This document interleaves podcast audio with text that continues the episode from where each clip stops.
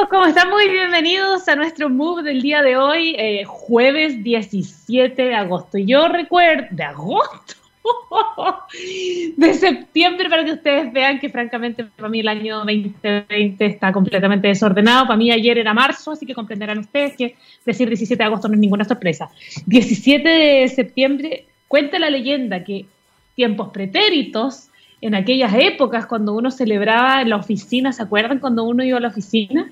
Bueno, en esa época uno celebraba el 17 de agosto ya como, como a esta hora ya la gente empezaba con la zapatilla clavo a irse nomás y hacían asado en las oficinas, ¿se acuerdan? Y todo olía a asado. Tú caminabas por Santiago, bueno, cualquier comuna de Santiago en verdad, cualquier, eh, cualquier región del país caminabas y había olor asado en todas partes. Bueno, eso era el espíritu dieciochero que se olfateaba en esa época que eh, hoy día evidentemente no existe. Gracias COVID por, todas esas maravillas que nos ha entregado en este año y tanto aprendizaje que tenemos. Bueno, COVID es, es como un tema que no podemos evitar, pero sí hay muchos que hoy día trabajan, tengo entendido que hasta las 2 de la tarde, solo están trabajando una jornada y hay otros que están trabajando hasta las 7 de la tarde como si nada pasara, chiquillos, porque este año es diferente.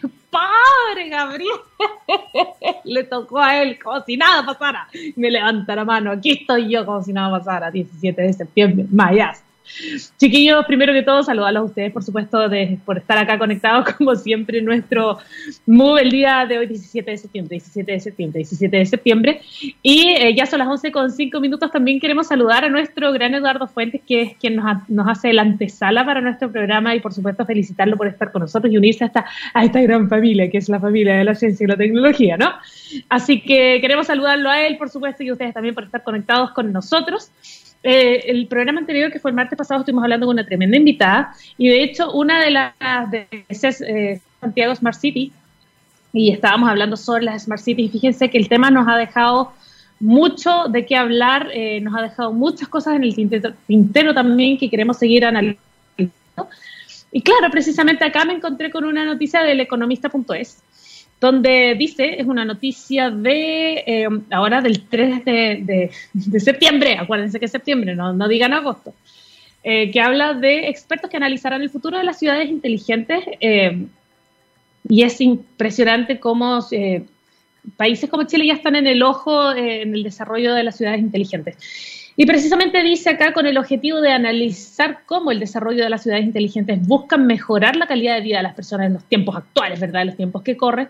Un destacado grupo de actores nacionales e internacionales van a dar eh, en esta cita que se llama Smart Sessions, Ciudades Inteligentes, Innovación Urbana y Calidad de Vida, este próximo, eh, ahora, este 8 de septiembre, que fue organizado precisamente por Smart City Expo Santiago, eh, que fue transmitido también, imagínense que estuvo participando Felipe Guevara, el intendente de la región metropolitana, ¿verdad? Yolanda Martínez, eh, representante del Banco Iberoamericano de Desarrollo de Chile, Pelayo Covarrubias, presidente de País Digital, y Pilar Conesa, eh, curadora de Smart City Expo World eh, Congress, en los cuales pudieron, en, los en espacio en el cual se habló de las innovaciones de diferentes áreas, desde la analítica de los datos de automatización, qué tan sostenible debe ser este desarrollo a largo plazo, eh, si se cuenta con esta estrategia o no eh, para generar estos beneficios que algunos pueden ser inmediatos, otros a largo plazo, liderazgo también por parte de las instituciones que promueven este tipo de innovaciones y qué tan eh, importante es la ciudad inteligente. Y ah, de, a propósito de la importancia de todos estos actores, no solamente de las instituciones o de los privados o de la misma academia, y de los ciudadanos empoderados eh, y los ciudadanos educados, digamos, en esa área, que son los importantes, sino que también la importancia de las capacidades digitales detrás, porque como ya lo hablamos la vez pasada, el, se supone que este usuario, este ciudadano es el protagonista, no está en el centro.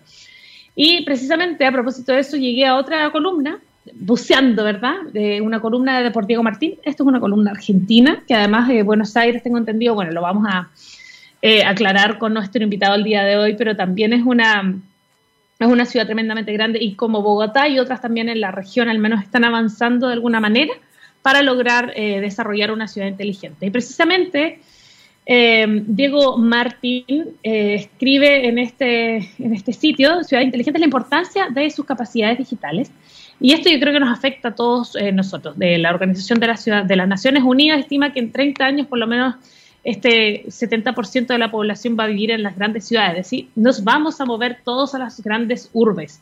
Y estas urbes no van a dar con el modelo y el diseño que existe hoy día, ¿verdad? Eh, ¿qué, va, ¿Qué va a pasar? La humanidad se va a encontrar preocupadamente nada y si algo ha enseñado esta pandemia estupenda que nos ha pegado todo, imagínense, esto es una columna argentina, imagínense, eh, la aglomeración de personas, la elevada densidad de población son factores que además incrementan contagios y dificultades en los esfuerzos de contención.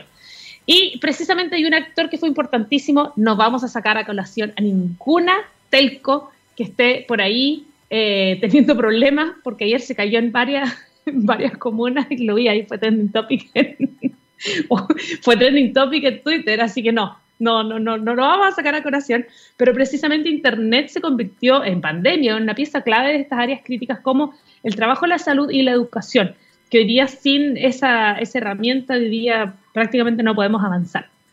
Entonces las redes de comunicación son y serán fundamentales en la transformación digital de las ciudades. Eh, y actualmente, bueno, según la ONU, el 54% de la población mundial vive en ciudades, eh, así que frente a esta tendencia demográfica que por cierto va a ir sumando y, creciendo, es, es, bastante inevitable y por lo mismo una de las soluciones para frenar y contener una, por ejemplo, una pandemia futura que ya a estas alturas puede pasar en cualquier momento, eh, será el desarrollo de las capacidades digitales de las ciudades.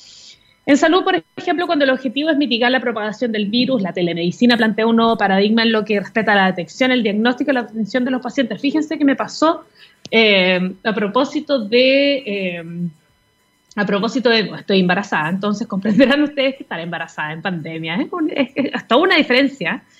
Y eh, el doctor me mandó a hacer unos exámenes. justamente con la clínica logré que ellos tienen exámenes a domicilio. Llegaron acá con todos los protocolos como vestidos de la NASA, ¿verdad?, a sacarme los exámenes de sangre que se necesitaban. Hay ciertos exámenes que los pueden ir a hacer a tu casa, otros no. Eh, y si bien era un servicio que sí se prestaba antes de la pandemia, por cierto que lo, potenciaron durante la pandemia. Y en eso, en el resultado de esos exámenes, precisamente, apareció una, hormona que no estaba bien y eso implicaba un eh, implicaba hipotiroidismo en la, durante la gestación. Y finalmente lo que hice fue tomar una hora por telemedicina con la endocrinóloga y finalmente nunca tuve que, digo, la veo por cámara, pero nunca tuve que ir a la clínica, nunca me tuve que exponer, y finalmente es, una, es como para ponerles un ejemplo eh, en este tipo de, situaciones. Eh, de hecho, ya me dio exactamente la receta, me la envió, esa receta se puede ocupar, eh, de hecho, con los mismos servicios de con los mismos servicios de delivery que existen, que son numerosos, no hay pocos. y me pareció que era una buena solución, al menos un parche para, para poder seguir avanzando, ¿no? Y precisamente la salud es uno donde más pone eh, énfasis eh, en la educación también. Eh, y por ejemplo, en este caso, y según lo que dice Diego Martín, que es este, este chico que, está, estamos leyendo su columna, y habla de la posibilidad de hacer un seguimiento en tiempo real de los desplazamientos de las personas a través de los smartphones, que también existen aplicaciones para eso, controlar, por ejemplo, los contactos estrechos en zonas de cuarentena. En esa época yo creo que estaba Providencia, al menos estaba súper en cuarentena, más en cuarentena imposible. Eh, incluso el uso de wearables o como sensores, por ejemplo, que uno se puede vestir, eh, capaces de monitorear los signos vitales, como la saturación de oxígeno, las pulsaciones, la temperatura, eh, ocupa, nos permite también ocupar herramientas de machine learning, suministrar información eh, en la central sanitaria, es decir, que todo esté más bien conectado y que todo converse con lo otro a través de alguna eh, inteligencia artificial y poder entregar esta asistencia médica de forma oportuna. Si finalmente acá el tiempo es lo que es, como dirían, el tiempo es oro, el tiempo es lo que importa.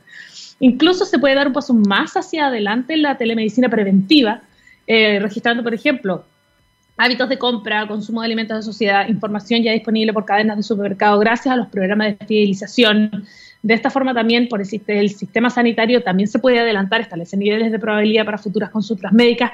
Y eso es una tremenda, me acuerdo que en un momento apareció en, un, una noticia hace, hace harto tiempo y creo que debe haber sido en Inglaterra, en Londres, en, en estos supermercados. Eh, y llega esta chica que iba con su papá y el papá debido al tipo de alimentación que la chica estaba teniendo y a las cosas que estaban comprando, la inteligencia artificial de la aplicación adivinó que la chica estaba embarazada.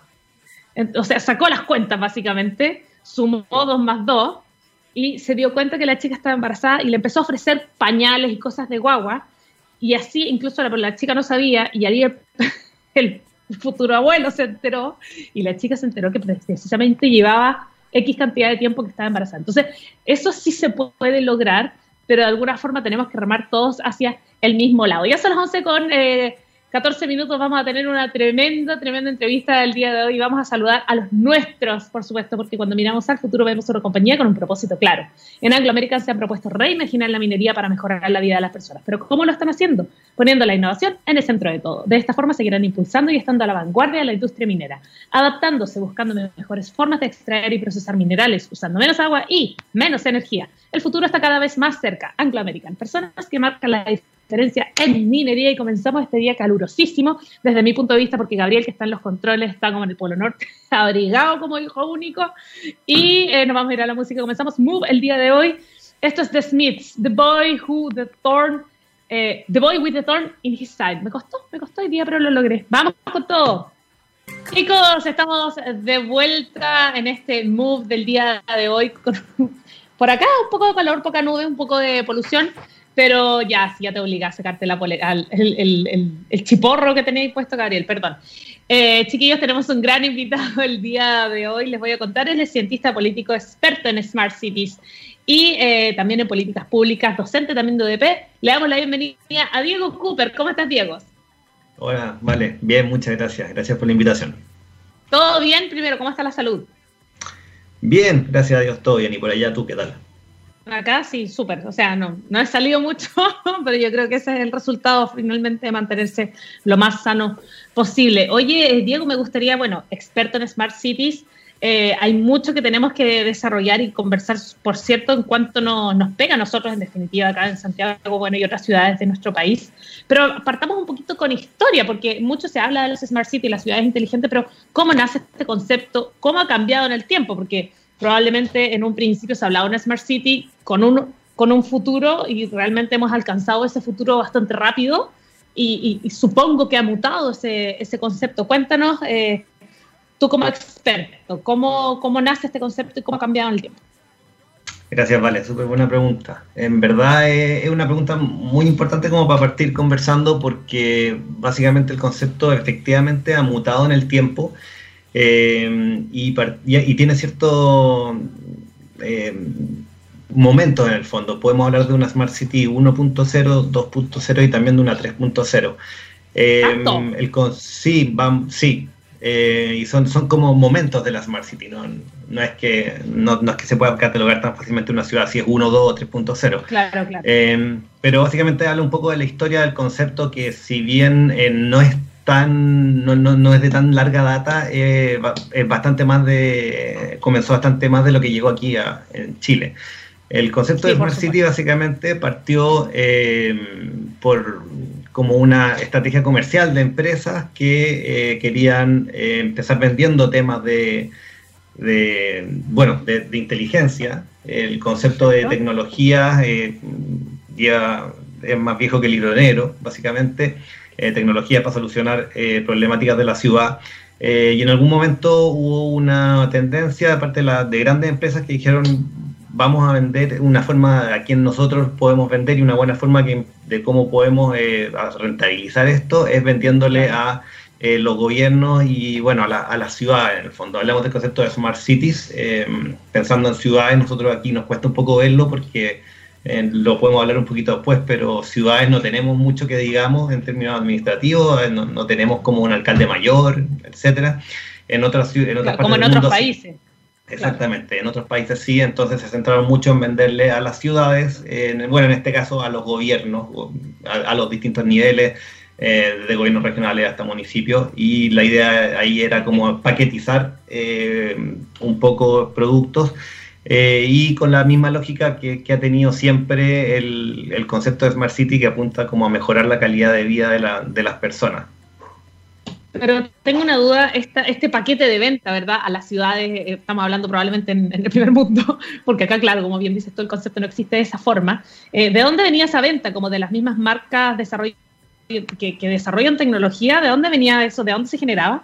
Exactamente. Eh, partieron las grandes empresas como una estrategia de venta, eh, paquetizando esto y la idea era eh, vender una serie como de tecnologías y y en el fondo como una cosa más, más, ligada un poco al marketing. Y así nació el, el tema de la Smart City, eh, que fue, fue, fue, agarrando fuerza. Eh, los gobiernos, eh, las ciudades se fueron dando cuenta de que le estaban vendiendo cosas que no necesariamente le resolvían sus problemáticas.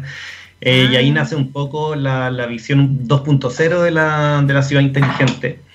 Eh, que dicho sea de paso, eh, es necesario hacer un poco la distinción. Cuando nosotros hablamos de ciudad inteligente, de repente es una mala traducción de la, de la Smart City. Después, en el fondo, podemos hablar un poco por qué, pero eh, la ciudad inteligente va mucho más allá de la tecnología.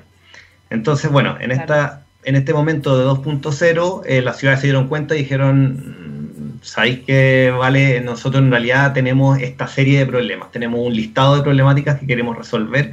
Tu eh, tecnología no, están no, no, nos están ayudando a, solucionarlas, entonces necesitamos nosotros avanzar de otra forma, en definitiva. Claro, evidentemente. Y, y, en esa, y en esa línea, eh, lo, lo, eh, las soluciones de, Smart City 1.0 eran muy interesantes desde un punto de vista tecnológico, como visión de chiche tecnológico, a, los tikis les gustaba mucho, pero la ciudadanía no veía básicamente ningún, se gastaban grandes montos y no veían ningún resultado en torno a temas de o repercusiones en ellos mismos, digamos. Exacto, exacto. Entonces, la, la, edición ya 2.0 es un trabajo más co-creado con las ciudades, se empiezan a ver un poco lo, algo que de repente vamos a comenzar también un poco más adelante, eh, los actores en el fondo necesarios para la ciudad inteligente se dieron cuenta eh, en ese sentido que eh, necesitaban un trabajo de co-creación con distintos tipos de actores. Y en, Diego pregunta. sí. Perdona que te interrumpa. ¿En qué época estamos hablando eh, de este ya como fase 2, de este segundo concepto de una ciudad inteligente? Eh, más o menos en qué época, para, para, ubicarlo en la cronología. Es inubicable en la cronología eh, porque básicamente el, la, 1, bueno, la 1, claro, partió hace bastante años, no sé, 20 años, por decirte algo. Em, pero luego son, son que, sí, eh, luego em, te vas a dar cuenta de que hay, hay ciudades que están más adelantadas que otras, unas que están más ligadas a una, eh, algún momento que a otra. Entonces, bueno, la 1.0, como decíamos, fue fundacional, instaló el concepto, eh, se habló mucho de tecnología eh, para la mejora en la calidad de vida de las personas. El 2.0 eh, apuntó un poco más realmente a solucionar las problemáticas desde una visión pública-privada, donde los gobiernos en el fondo exponían los problemas exactamente. Eh, y se está llegando exactamente eh, entre los cuatro actores principales de una Smart City, que si quieres después los conversamos. Sí, los eh, vamos a conversar. Por y finalmente em, se está llegando a un punto de 3.0 donde ya el, concepto de ciudad, de, ciudad inteligente continúa, pero con un foco mucho más aterrizado en la co-creación, co-gestión y con una mirada muy de política pública de la, de la Smart City eh, muy pensado en el territorio, en solucionar problemáticas específicas, que el 2.0 ya lo tomaba, pero tomando al ciudadano como un componente activo y dándose cuenta eh, principalmente de que al final del día los ciudadanos eh, no les importa tanto la tecnología, sino que lo que les importa es tener una mejor calidad de vida, ciudades de repente que sean más amenas, con mejor, que, en el fondo que en las cuales uno pueda caminar, se sienta más, más libre en términos de Seguro. más seguro, una serie de componentes. Entonces, el tránsito básicamente apunta a partir de, una visión futurista de ciudades hipertecnologizadas en, un, en una versión más 1.0. Como supersónica. Como supersónica, exactamente. Eh, y avanza hasta una visión mucho más humanizada de la ciudad. Eh, mucho más y en la cual se hace mucha más referencia a la necesidad de que distintos actores participen en la generación de la ciudad eh, y ahí te aprovecho de nombrar los cuatro actores eh, que tienen que, que, son para mí la pata de la, de la silla de la Smart City. Eh, hago la referencia a una silla porque si alguna de esas patas no está en algún proyecto o política pública o cualquier cosa de, en materia de, Smart City tiende a caerse. y uno es el sector público, que tiene un poco la visión en el fondo y la, necesidad y el llamado de generar soluciones eh, a problemáticas específicas de la ciudadanía. Y las normativas también. También forma parte, efectivamente. Bien, vale, veo que ha estado estudiando. Eh, por, otro, sí, hemos hablado harto de ciudad inteligente, que la normativa finalmente es, es tu margen y es a lo que todos se van a, acoger es a la normativa. Efectivamente. Eh, la, segunda pata que tiene que ver con el sector privado, que en el fondo ayuda y provee soluciones también. Eh, de ahí mucho se habla del, público privado y lo que tú hacías en el fondo así. Eh, y se agregan en el fondo dos patas más que son esenciales, que una tiene que ver con la ciudadanía, el tercer sector y los representantes de ella. desde una perspectiva no, no solamente de, de, un, nivel de participación eh, más simbólico, sino que mucho más comprometido, que ya no hablamos de participación, sino que en el fondo hablamos de co-creación y cómo eh, hay una participación de la ciudadanía desde el momento de la elaboración del diagnóstico eh, hasta el desarrollo de, de, la solución. Y finalmente, la última pata, que es la academia, que es sumamente importante porque básicamente lo que tenemos que hacer siempre es poder medir eh, y poder ver en el fondo qué es lo que, que, nos está saliendo bien, qué no nos está saliendo bien y a partir de eso mejorar, replicar, etcétera. Entonces, eh, desde el punto de vista también del diagnóstico, teniendo claridad evidentemente de que muchas veces no somos comparables con países, mm, no sé, pues, de Europa del Este cuando miramos eh, cosas comparadas, pero también a la hora de ver el impacto económico y social de, la, de, la, de las cosas que vamos haciendo en materia de Smart Cities. Ahora, Diego, eh, estos cuatro pilares fundamentales, eh, que son estos cuatro, las cuatro patas de la silla, ¿verdad? Eh, son fundamentales para poder generar un ecosistema finalmente y remar todos hacia el mismo lado según las habilidades de cada área, ¿no? desde el punto de vista, yo te mencionaba lo normativo, que es finalmente como la, parte más de, de, Estado, que es como uno quiera, para bien o para mal, pero incluso hasta los privados siempre se van a eh, a moldar o, van a fijar sus márgenes según lo que sea la normativa, ni más ni menos. Va a ser si la normativa dice que está, entonces lo hacemos según la normativa. Entonces, en torno a, esa primera pata, digamos, me gustaría saber, eh, eh, hay, muchas áreas dentro de esa pata, ¿verdad? Es un abanico bastante grande. Entonces, mm. ¿cuáles son para ti las visiones eh, la, visión y a mirar hacia el futuro a la hora de generar nuevas políticas públicas para este nuevo concepto de una, nuevo concepto de una ciudad inteligente con ese nuevo objetivo, que no es el mismo de la primera ciudad inteligente que se habló.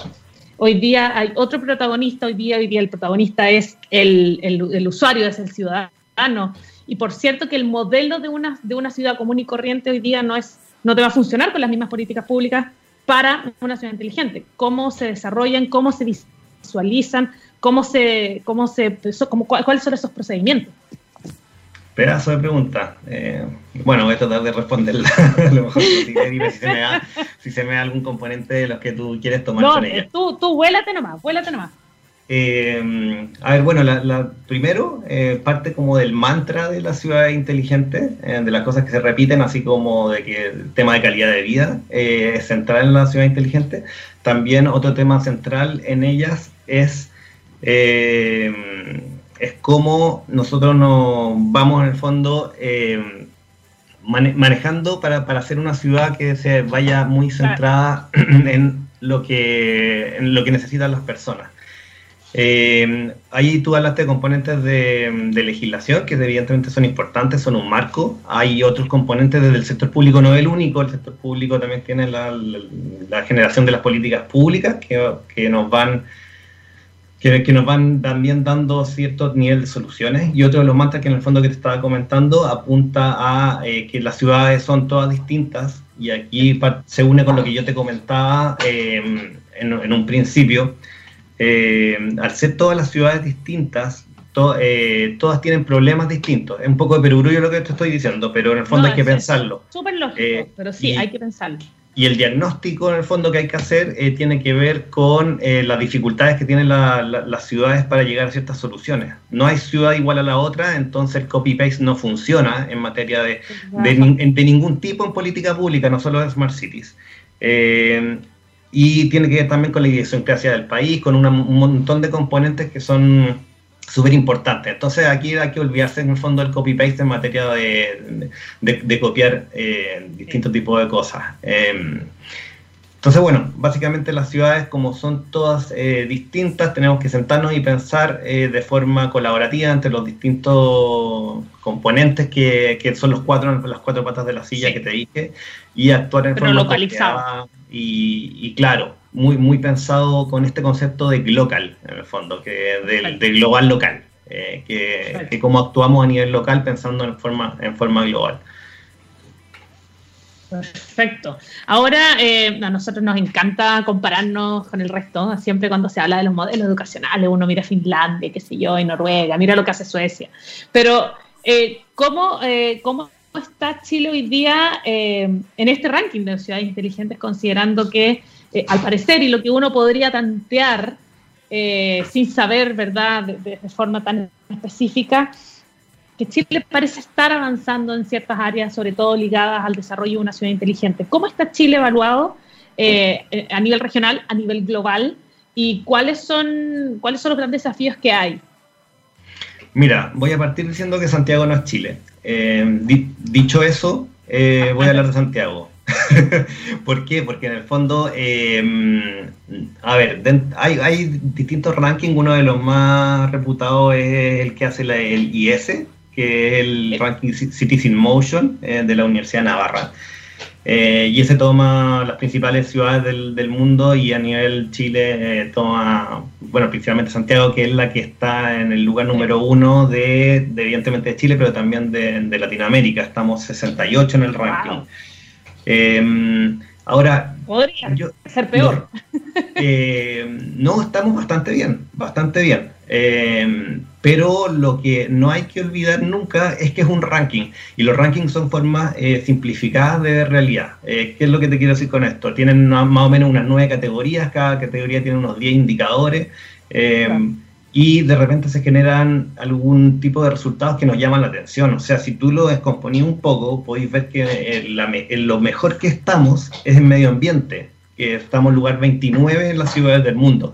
Entonces ahí uno empieza a pensar y, como que llega a la conclusión de que como que es medio contrasentido, ¿no? O sea, si en Santiago nos quejamos tanto de que tenemos... De la contaminación, claro, sí, toda la razón.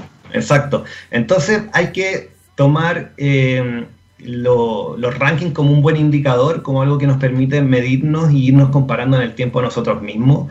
Eh, pero no hay que olvidar que finalmente son datos eh, y lo que te permiten y que te muestran más bien son tendencias.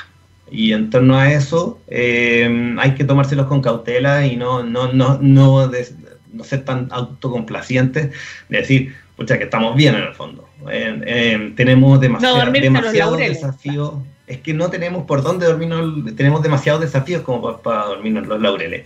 Em, estamos em, bien en algunos aspectos, en gobernanza no estamos tan bien y ese es un punto súper importante. En gobernanza estamos, no sé, 94 en el ranking. Eh, movilidad y transporte, que, es algo que te interesa claramente a ti, estamos 42. Eh, pero los temas de gobernanza no dejan de ser poco importantes. Y aquí también es la importancia de, del, un poco de lo que tú comentabas, de las leyes, de los marcos normativos en los cuales nos movemos. Eh, ahora dentro de poco, eh, bueno, está, está en discusión, eh, la, figura del, intendente va a desaparecer y va a dar paso a la del gobernador regional y a la del delegado presidencial. y eso es muy único porque nosotros, bueno, nosotros a nivel Latinoamérica somos los únicos que todavía tenemos este designado presidencial como, como es el intendente a dedo. Que es algo que llama, llama mucho la atención en el plano internacional. Son cargos de confianza, claro son cargos de confianza, eh, pero nosotros lo tenemos muy normalizado, no es muy normal, no es muy normal hoy en día en, el, mundo. Toda la razón. claro que tú decís, bueno... es que, es que como no tenemos otra realidad, entonces como obvio. a dedo, tiene lógica. Cuando uno mira hacia afuera se da cuenta de que tenéis la figura de partida del, del, del, alcalde mayor, que tiene una visión de la ciudad como transversal. Nosotros eh, miramos en Chile las cosas en forma muy sectorial. Voy a tratar de ser menos teórico y más, más, eh, práctico, más sencillo. Más práctico. Eh, nosotros tenemos un Ministerio de Medio Ambiente, tenemos un Ministerio de Transporte, tenemos un Ministerio de Economía, etcétera. No me voy a poner así porque todos conocemos los ministerios. Eh, y, pero planteamos las soluciones y las problemáticas en esos términos, siendo que muchas veces los temas están cruzados. O sea, muchas veces lo como tú determinas la movilidad en la ciudad te va a determinar también la contaminación en ella, factores de seguridad, eh, de calidad de vida. Entonces, eh, cuando uno mira el asunto así, en el fondo tan vertical, va generando soluciones que muchas veces además son duplicadas. Eso tiende a pasar. Eh, muchas veces eh, pensamos en soluciones eh, desde distintos ministerios, el aparato estatal es tan grande que muchas veces no se sabe qué, es lo que está haciendo el otro y muchas veces se duplican. parte yo, trabajaba haciendo asesoría en materia de Smart City, le hice una asesoría al Ministerio de Economía eh, para un proyecto de, de, islas inteligentes en Isla de Pascua. Eh, y partimos haciendo un diagnóstico en el cual nos vimos que habían 10 ministerios que estaban haciendo distintas cosas de forma desagregada y fue como mejor hagamos un plan a partir de esto. Eh, no repliquemos cosas, agreguemos sinergia. Esa visión es compleja, eh, es una limitación que tenemos nosotros, eh, evidentemente, eh, y que se ve no solamente a ese nivel, y que corremos en desventaja con ciudades que tienen una visión de ciudad en la cual pueden tener ahí mayor, mayor poder para poder generar actividades y políticas transversales. y aquí se nos, se nos da incluso un nivel, se, se muestra un nivel de, de, municipalidad. O sea, aquí pensando, uno dice, bueno, Smart Cities, ok, eh, cuesta, cuesta explicarlo afuera. Nosotros en Santiago, te voy a hacer la pregunta, vale, te voy a meter en problemas. ¿Cuántas municipalidades o comunas tiene eh, Santiago, por decirte algo fácil? La sabía, pero no me acuerdo.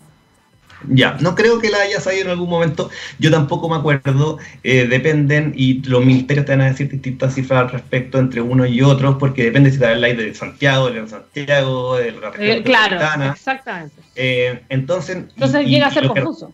Y lo que respecta a datos, y se basa mucho en la Smart City, es en datos, que es lo que nos, le, han llamado el nuevo petróleo, etcétera, eh, no los tenemos nosotros a nivel, a nivel de ciudad. Eh, para cuando trabajaba yo en, en, el, en la Fundación País Digital hicimos un estudio sobre las ciudades más inteligentes de Chile y para poder hacerlo tuvimos que hacer requerimientos de información a los municipios, agregarla y al momento de agregarla nos vimos el problema de que, bueno, qué, municipalidades y comunas componen Santiago y cuáles vamos a tomar. y fue Entonces, cuando uno parte eh, así, se da cuenta de que, bueno, eh, se termina traduciendo en temas tan burdos en un momento que se dieron como y tangibles, como que de repente tuve que una ciclovía terminada de la nada y tú decís, ¿por qué termina?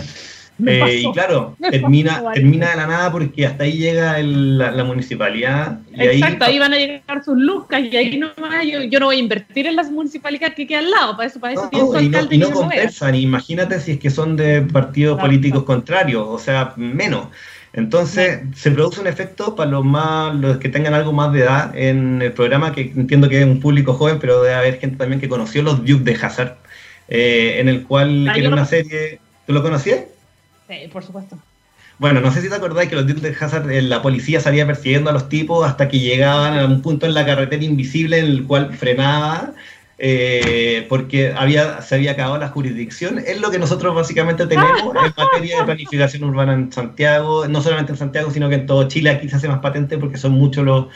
Eh, o sea, y se dan cosas tan ridículas como que Las Condes tenga su propio sistema de bicicleta y uno no podía salir de Las Condes, y que eso ha ido cambiando con, con, el tiempo, a medida de que algunos intendentes se han, ido poniendo y dándose atribuciones que en el fondo no tienen. Y eso nos lleva de nuevo. y además ha tenido que, ha, habido voluntades políticas que han tenido que ser por las presiones de sus propios partidos políticos y etcétera. Es decir, eh, ahí uno se mete como en la, en la, en la política pura y dura.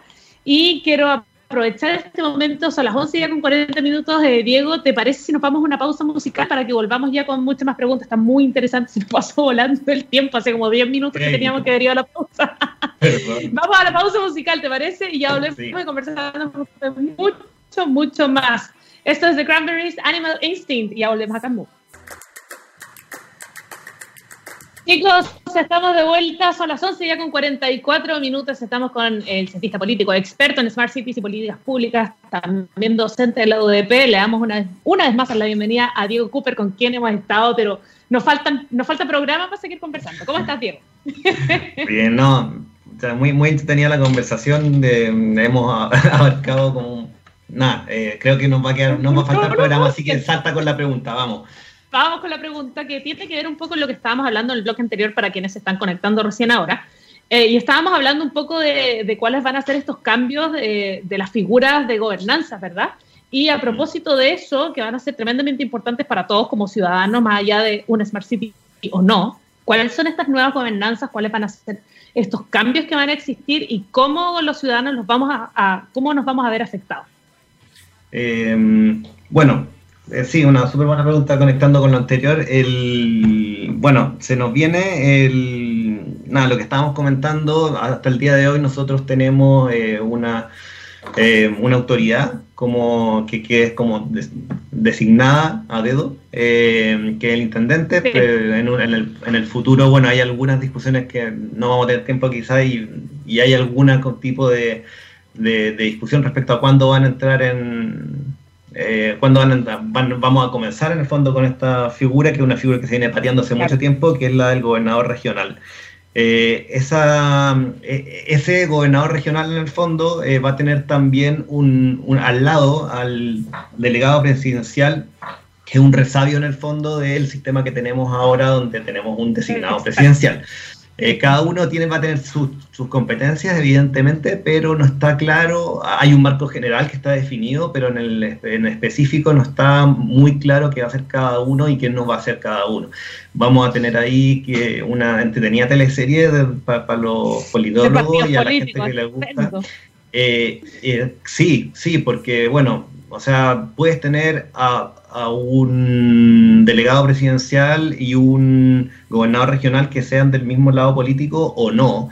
Eh, y eso va a determinar el nivel de cooperación, eh, lamentablemente, eh, que vamos a tener para distintos tipos de proyectos. Un ejemplo, ahora el gobierno regional, el CORE, el Consejo Regional en rigor, votó eh, a favor y se va a generar el Centro Integrado de Gestión Regional, que es el centro que llamaron al fondo un centro de Smart City, que va a monitorear, recolectar información, analizar en temas de contaminación, movilidad, eh, seguridad, desastres naturales, crisis sociales, ambientales, etcétera. Va a ser una linda entidad, eh, un proyecto de 3.300 millones de pesos, que, que, es una cifra más o menos considerable y es un, y es un buen primer paso para empezar a tener un, un, centro en el fondo que, eh, que, permita tener una mirada más de, más de ciudad, en el fondo, eh, más, más a nivel de RM.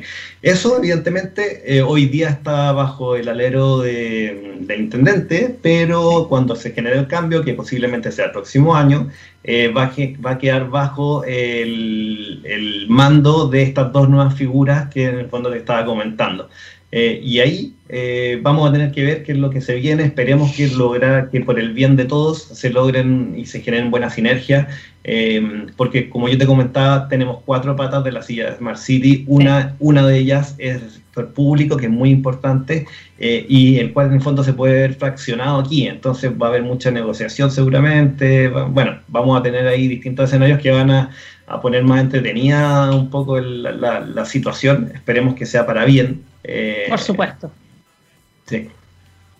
Así que, oye, me, encantó lo que se viene. Yo creo que, va a estar interesante. Por cierto, para una nueva invitada, Diego, te calzo ya en vivo y en directo, por si acaso.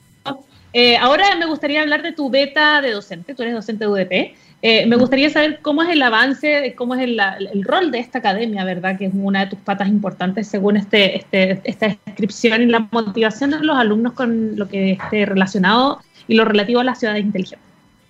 Yo llevo tres años en, la academia, eh, haciendo clases en la Diego Portales, a la escuela en el último año de, ciencia política. Eh, y tenemos una. Y bueno, adicionalmente voy, voy haciendo evidentemente otras cosas. Eh, algo que, me gusta, que complementa.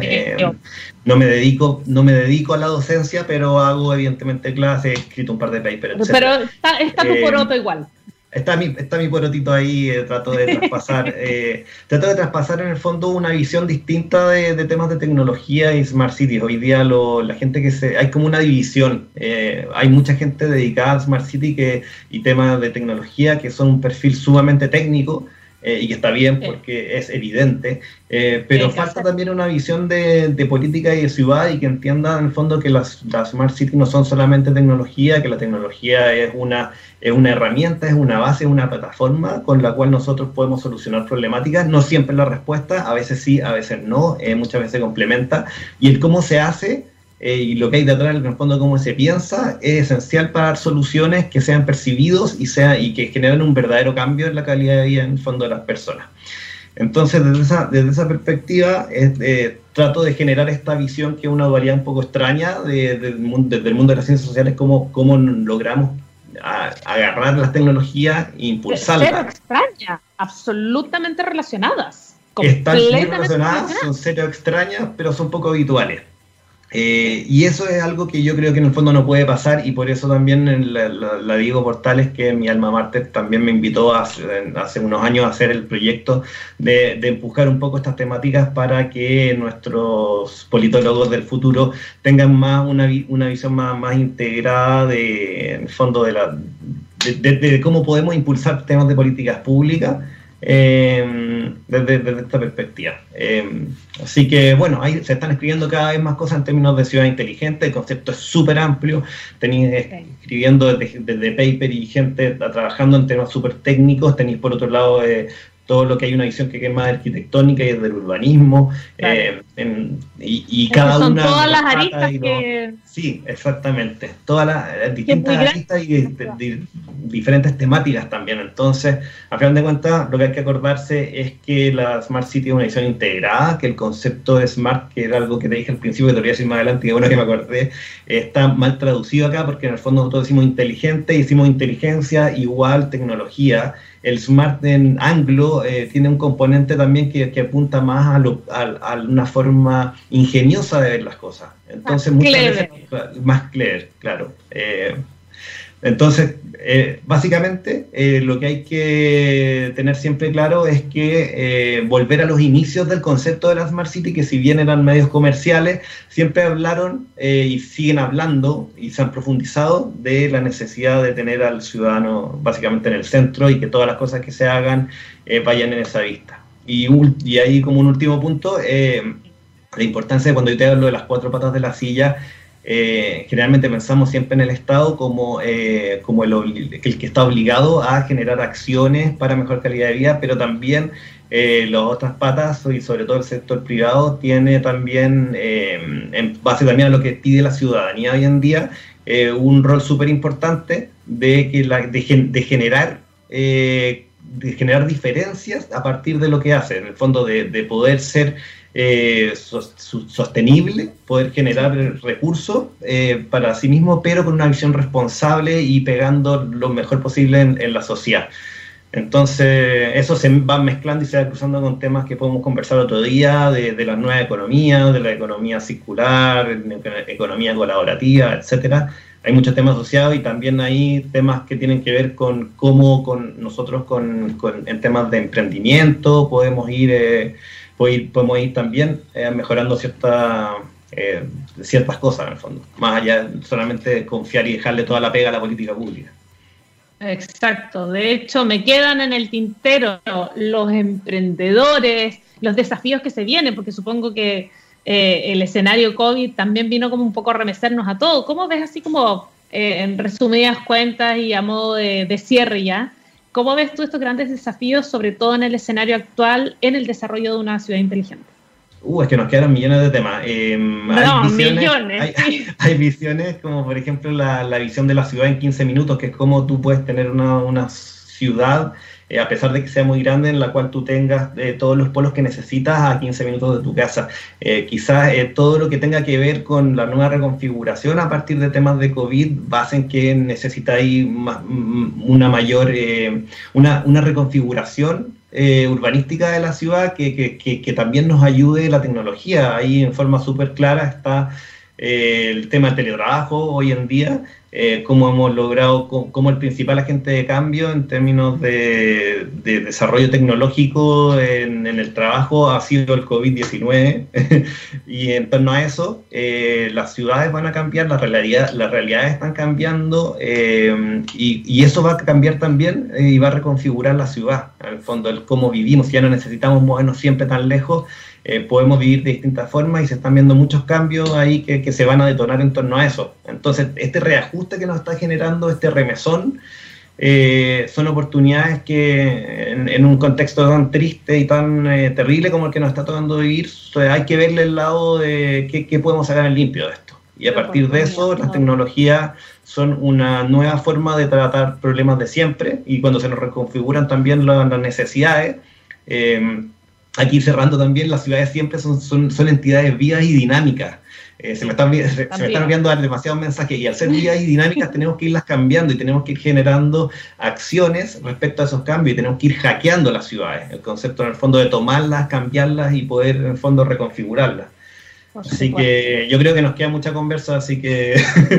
Nos eh, queda mucha conversa, Diego. Sin duda, estás calzadísimo y te dejé calzado acá porque esto queda en un podcast, así que olvídate, calzadísimo para que nos volvamos a encontrar acá en MOOC porque ha sido una conversa muy interesante, muy, no solo educativa, muy didáctica, es muy, muy fácil de conversar. Así que primero que todo agradecerte eh, por tu tiempo, por haber estado acá con nosotros y por supuesto, ya sabes, bienvenido siempre.